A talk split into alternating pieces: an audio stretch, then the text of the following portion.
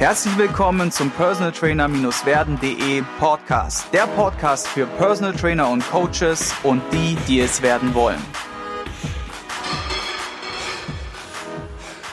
Heute wieder zu Gast im Podcast der Ralf Ohrmann aus Limburg. Er ist selbst 42 Jahre alt und schon seit über 15 Jahren als Coach tätig, hat selbst schon vier Bücher rausgebracht, arbeitet mit zahlreichen interessanten Menschen, sei es jetzt prominenter Kundschaft, sei es jetzt auch Sportlern, hat da viel, viele, viele Erfahrungswerte da mit sich ja, erlebt, mit, mitgebracht heute in den Podcast.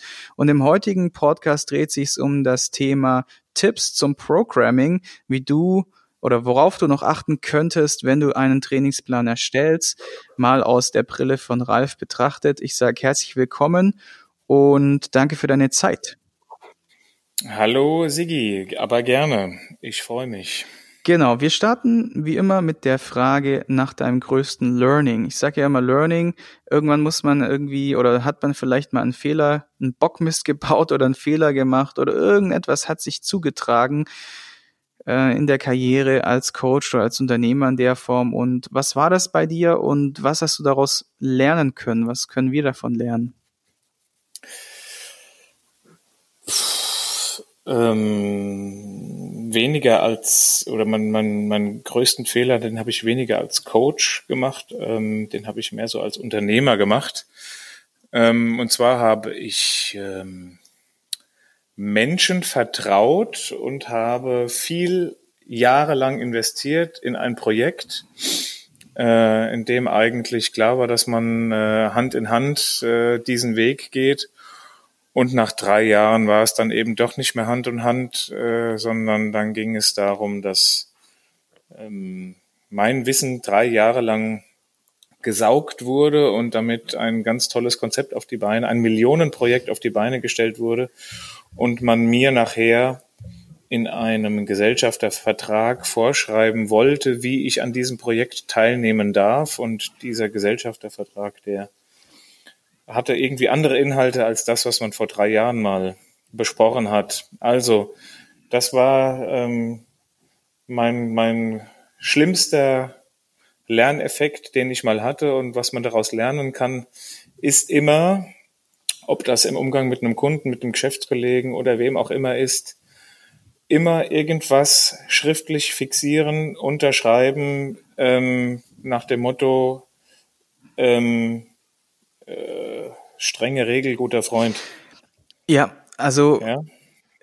kann ich voll nachvollziehen. Mareike und ich haben auch sehr vielen Menschen schon sehr viel gegeben und, und auch viel geleistet. Und tatsächlich ist es so, jeder, also viele mögen dieses, ne, dieses Vertragswesen oder dieses auf dem Papier irgendwas festhalten nicht nur. Es ist tatsächlich absolut hilfreich. Und wenn es auch nur in Stichworten, weißt du, so Spiegelstrichen, diese fünf Punkte, ja. sind wir uns darüber einig, alles klar, komm, dann machen wir dein Otto drunter. Ja. Das ist auch in der Form eine kleine Absicherung, um einfach, ja, damit man sich auch nicht äh, täuscht, beziehungsweise sich auch einig ist. Ne? Weil oftmals redet man so und man ist vielleicht in Euphorie oder im Brainstorming und es fallen Sätze, Worte, Dinge und am Ende erinnern sich die Leute ja teilweise gar nicht mehr dran äh, zurück oder ja oder haben das einfach anders verstanden. Und damit man halt da wirklich ja. auf einem Nenner ist macht es tatsächlich Sinn sowas zu fixieren. Mareike und ich sind da immer noch ein bisschen schlecht würde ich jetzt einfach mal sagen oder immer noch ein bisschen gutgläubig äh, in der in so einer Hinsicht also was ist auch das Thema Geld und Geld verleihen und ne, jemanden aus der Patsche helfen da haben wir auch schon so einige Erfahrungswerte gesammelt und da kann ich wirklich jedem nur empfehlen, wenn ihr auch, egal wenn es auch nur 50 Euro oder 500 Euro sind, lasst euch da irgendwas äh, unterschreiben und dann seid ihr da echt auf der sicheren Seite, ne?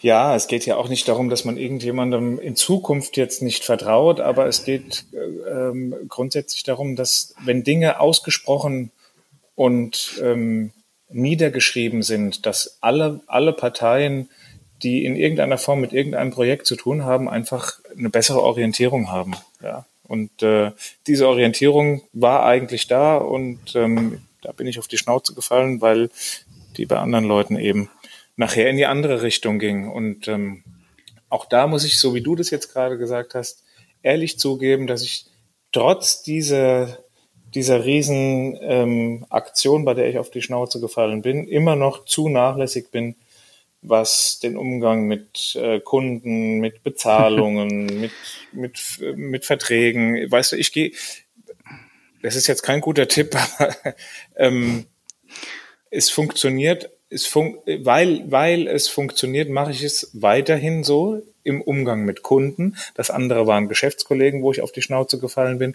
Mit Kunden bin ich bisher noch nie auf die Schnauze gefallen.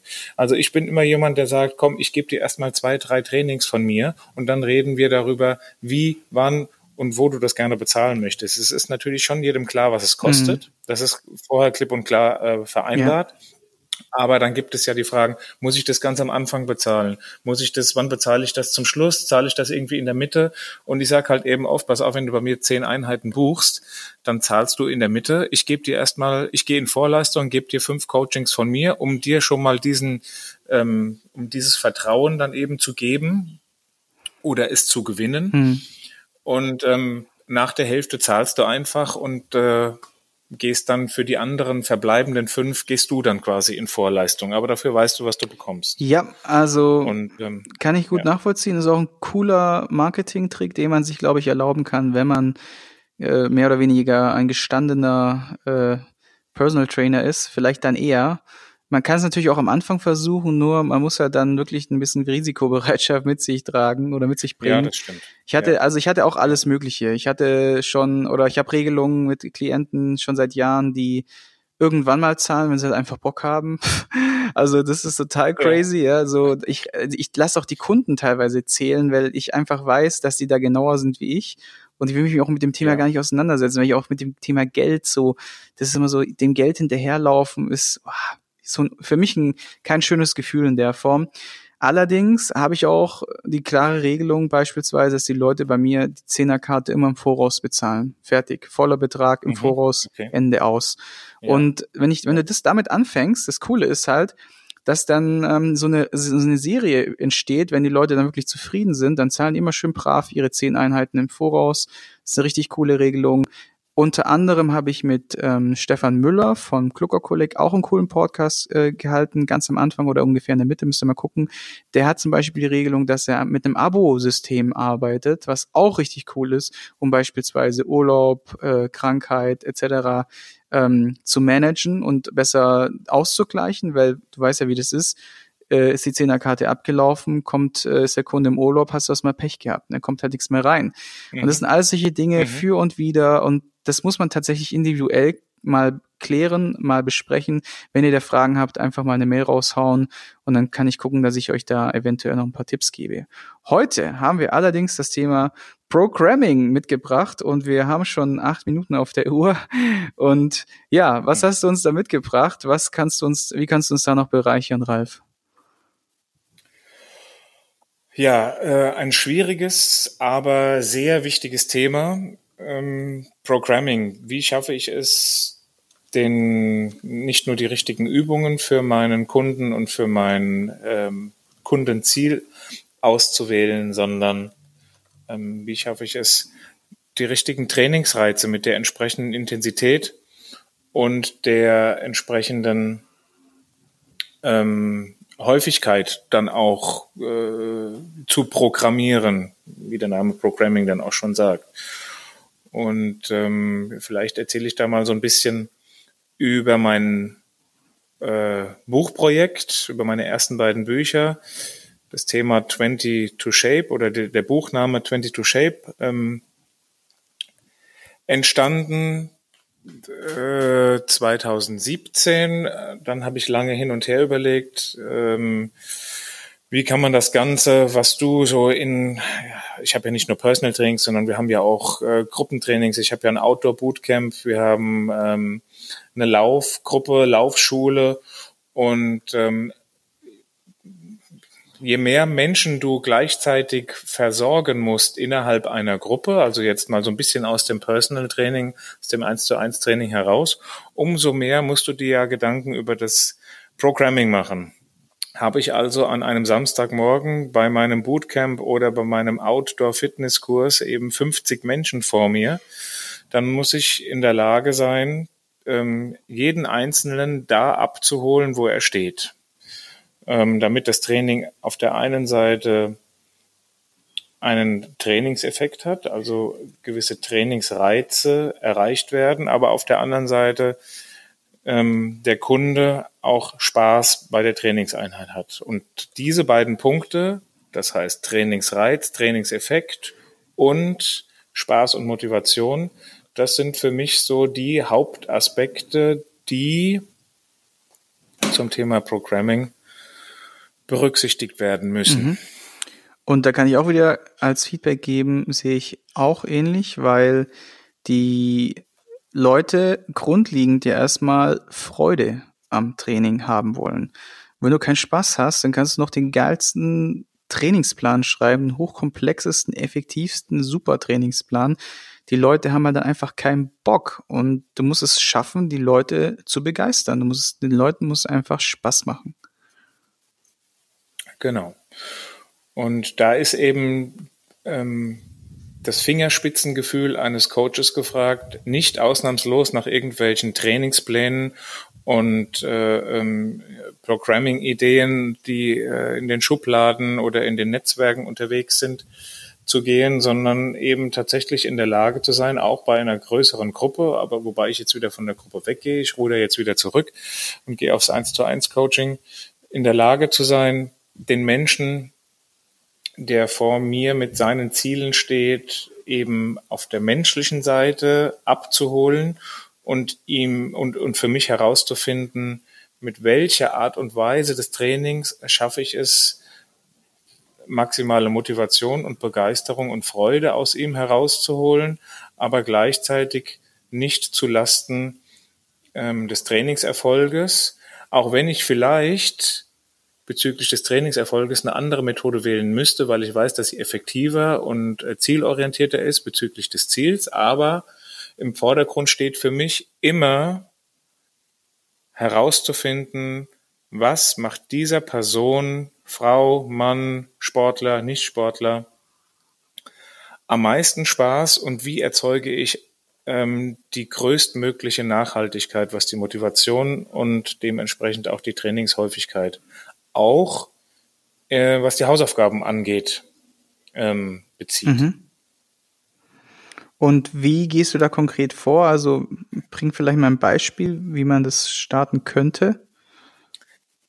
Naja, also wir sind ja, ähm, jeder Mensch ist ja anders und jeder, jeder, jeder tickt anders und jeder hat andere Vorstellungen und, ähm, und äh, nicht nur Ziele ähm, von dem, ähm, Sportprogramm oder von dem Personal Training, sondern ähm, ja, wie soll ich, ich, hier, im Endeffekt, im Endeffekt läuft immer alles darauf hinaus, über Gespräche herauszufinden, wie, oder ähm, über, über die erste Trainingseinheit und die Gespräche, die in einer ersten Trainingseinheit stattfinden, herauszufinden, wie weit kann ich diesen Mensch an eine Grenze bringen, an, ähm, ist der Mensch leidensfähig oder ist er das eben nicht?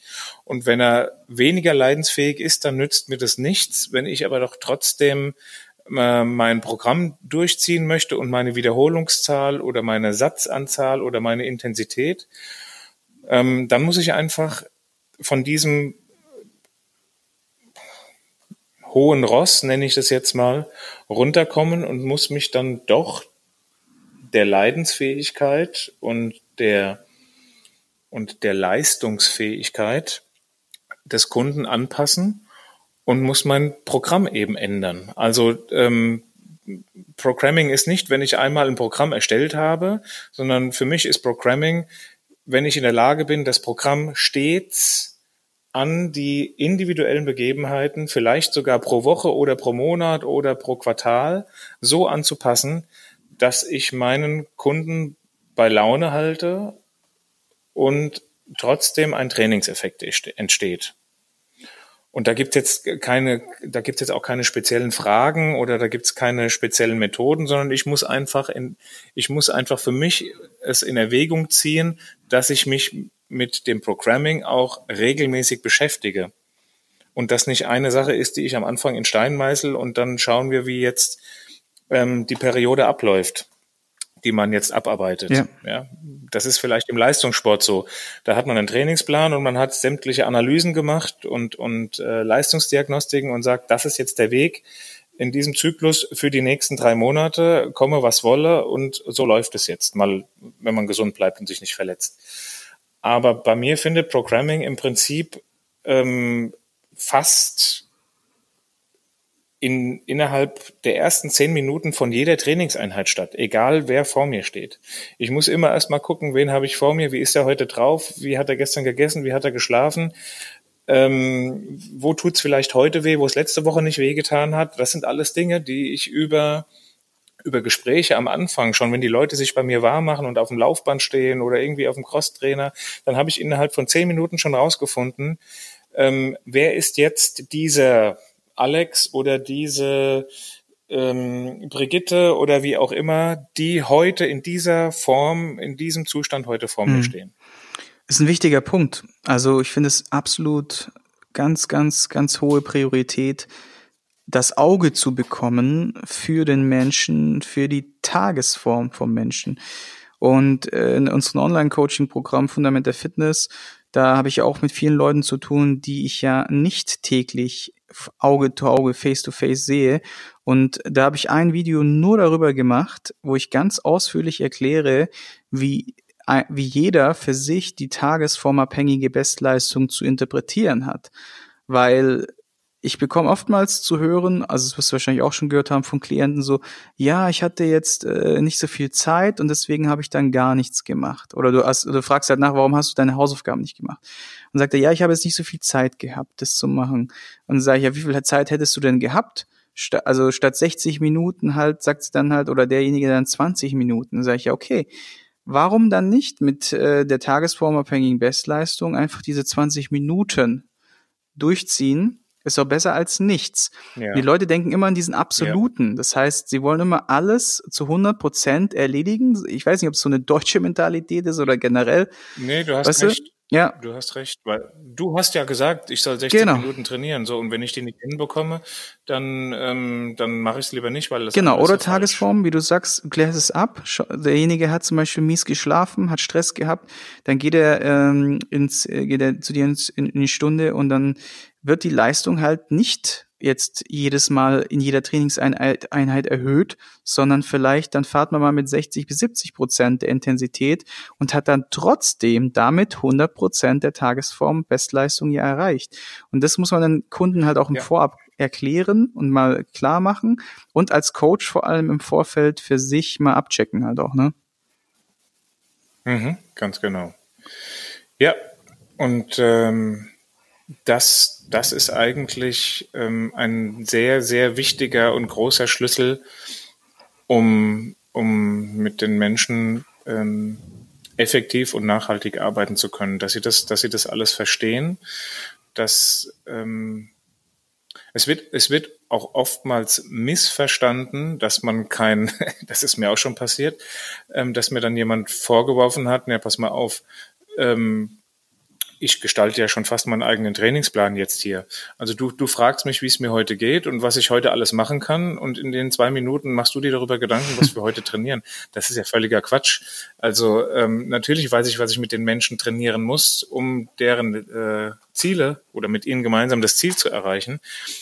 Aber trotzdem muss ich ja mir einen Tagesform aktuellen ähm, Zustand oder eine Leistungsfähigkeit ähm, vor Augen halten, um an diesem Tag, heute, jetzt, in dieser Trainingseinheit ähm, den maximalen möglichen Trainingseffekt für diese Einheit genau. herauszuholen. Genau, anhand der Tages.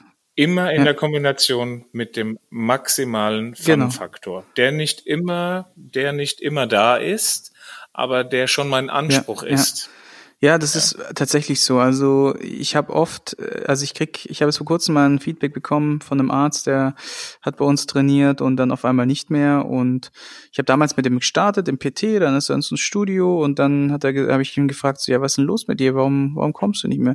Ja, ich bin jetzt beim Kickboxen und so. Und dann sage ich, okay, cool.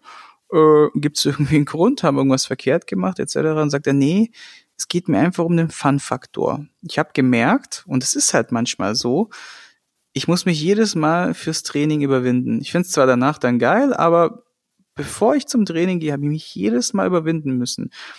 Und ähm, da ist ja der Fun-Faktor ganz klar, spielt da eine Rolle. Und der, der meinte dann so, ja, wenn ich jetzt an zum Beispiel ans Kickboxen denke, dann, dann kriege ich schon direkt Vorfreude, ja, und hab voll Bock drauf. Und manchmal muss man halt auch dann in dem Moment sagen, okay, wenn ich selber als Coach nicht schaffe, diese Begeisterung hervorzurufen, dann kann es halt sein, dass du entweder mal dein Programming in der Form komplett überdenken musst und zum Beispiel statt Krafttraining äh, Pratzentraining oder solche Geschichten auf einmal mit einbaust, um wirklich mhm. seinem mhm. Bedarf mehr oder weniger gerecht zu werden.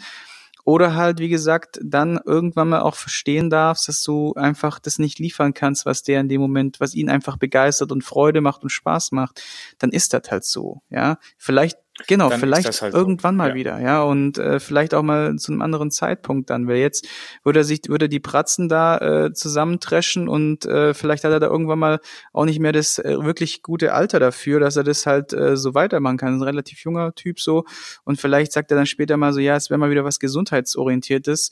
Und wenn du ihn dann gehen lässt, ohne ihn jetzt irgendwie ja so malig zu reden oder ihm das auszureden oder so, dass er einfach sagt, hey, okay, mach doch mal, probier das aus und du weißt, du bist jederzeit herzlich willkommen. Wenn noch mal ruhigere Zeiten oder andere Zeiten kommen, einfach so gleich schon mal visualisieren, dann wird er wiederkommen. Dann ja. wird er wiederkommen und dann ist es auch okay. Ja. Ne? Ja. Gibt's noch irgendwie was anderes, was du zum Programming noch sagen kannst? So ein letzter Punkt vielleicht in Kürze?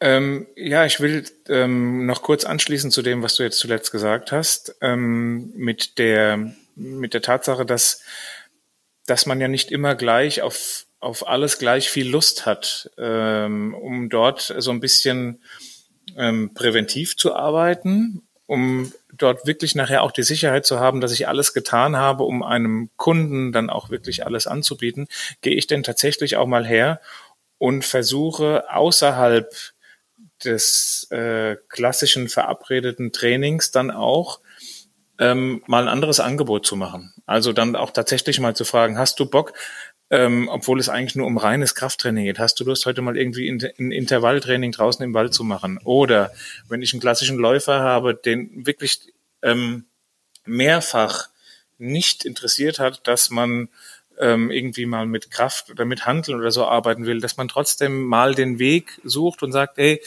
ähm, vertrau mir mal, ich biete dir mal äh, eine Trainingseinheit indoor in einem Fitnessstudio an oder in einem Trainingsraum.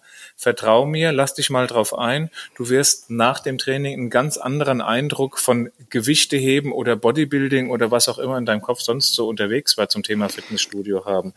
Also einfach schon mal präventiv ähm, Leute, die eigentlich ganz klar geäußert haben, welche Art von Training sie möchten und wie das ausgerichtet sein soll, ab und zu mal von dieser Spur runterholen, um was anderes angeboten zu haben und äh, vielleicht auch Momente und Eindrücke in dem Kunden zu wecken, die, die er vorher so nicht einschätzen konnte, die ihn aber entweder umso mehr beflügeln, das andere weiter beizubehalten oder ab und zu tatsächlich mal neben den Tellerrand zu schauen oder über den ja, Tellerrand ich hinaus. Ich fasse es jetzt einfach mal als äh, raus aus der Routine zusammen.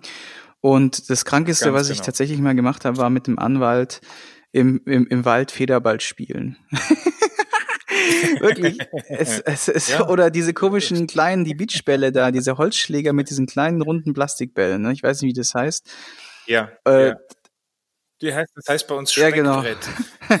und da wirklich fast eine Stunde lang ab und zu mal eine Kniebeuge reinge reingemischt, damit, ne, damit wir ein bisschen so auf, auf, auf Ziel, äh, ähm, wie sagt man, Zielgeraden bleiben so ein bisschen und nicht das Krafttraining komplett vernachlässigen. Aber rein theoretisch habe ich ihn nur dadurch behalten können. Ja, also es wäre sonst, der hat zweimal ja, gesagt, er okay. hat keinen Bock mehr und ich will nicht mehr und ja. sorry, du bist super, du bist toll, aber ich habe da keine Lust drauf und ich habe mir da wirklich so viel einfallen lassen und das war wirklich mal so das mit das krasseste, was ich gemacht habe. Oder auch mal, ja, ich wollen wir jetzt gar nicht erzählen. Ja. Well, wir sind jetzt schon am Ende mittlerweile angekommen und wir wollen ja noch das Wichtige rauscatchen für unsere ähm, Leute hier, nämlich die drei Buchtipps, die sie, die du sagst, ähm, ja, die man gelesen haben sollte, um weiterzukommen. Kannst du einfach mal ganz kurz nennen, die drei? Äh, ja, äh, es sind auch drei Bücher, die ich in letzter Zeit immer wieder mal quer gelesen habe, weil es eben nicht nur um Einstellungen und Philosophien geht, sondern auch um tatsächliche Alltagstipps, die man an entsprechenden Stellen immer wieder mal ziehen kann. Und zwar ist das Nummer eins äh, Tony Robbins, wie aus kleinen Veränderungen große Unterschiede werden. Das sind dann 365 Lektionen für mehr Selbstdisziplin, im Prinzip für jeden Tag eine Lektion. Dann gibt es das Buch von Alan und Barbara Peace, mit dem Titel Wie du kriegst, was du brauchst, wenn du weißt, was mhm. du willst. Tolle ähm, äh, allgemeine Lebensratgeber, der sowohl auf Privatleben, Sport und natürlich das Business wunderbar zu übertragen ist. Und dann noch von Bas Cast, der Ernährungskompass, eine Analyse ähm, ja, der wissenschaftlichen Studien zum Thema Ernährung der letzten Jahre und was man damit anfangen mhm. kann. Finde ich ganz interessant. Ich habe, glaube ich, mal eine Kritik davon gelesen.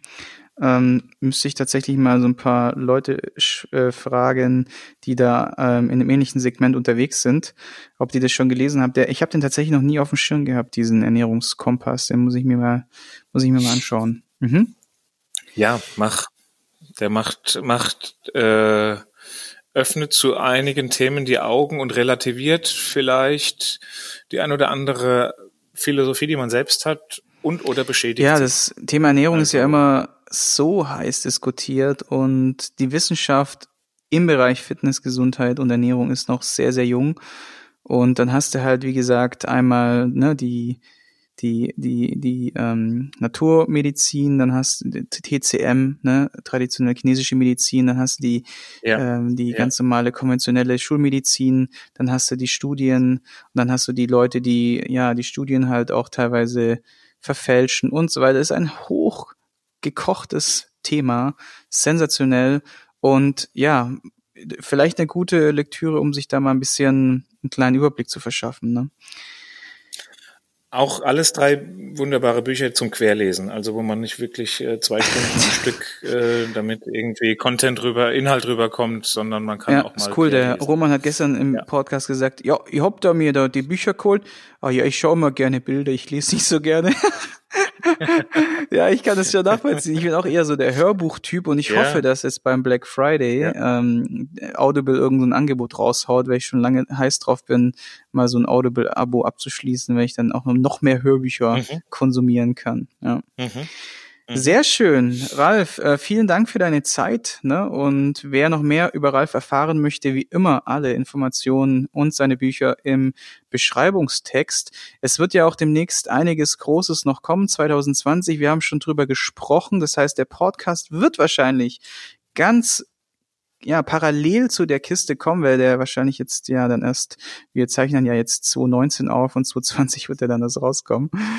Ähm, ja, deswegen jetzt wird es wahrscheinlich ganz brisant neue News von Ralf ge geben. Schaut da mal rein in die Show Notes und ganz wichtig nochmal für euch die Message, Leute jeder dieser Co Coaches hier, Personal Trainer mit vielen Jahren Erfahrung, die zu einem Termin überhaupt zu kriegen, bei Ralf hat es fast ein Dreivierteljahr gedauert, bis ich ihn endlich vor Mikro hatte, ähm, ist viel Arbeit, ja, die Leute anzuschreiben, mit den Leuten Terminen zu finden, den Termin zu setzen, die Folgen zu schneiden und das ist, in einem Podcast steckt unglaublich viel Arbeit drin.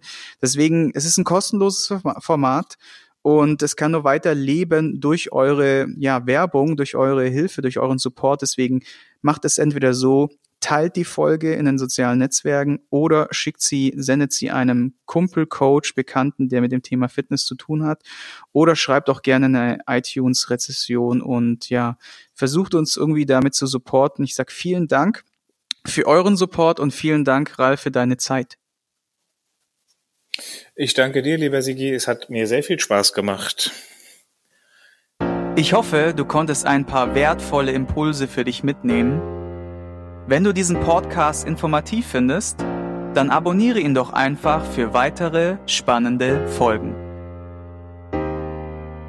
Und vergiss nie, die wichtigsten drei Buchstaben im Leben sind T-U-N.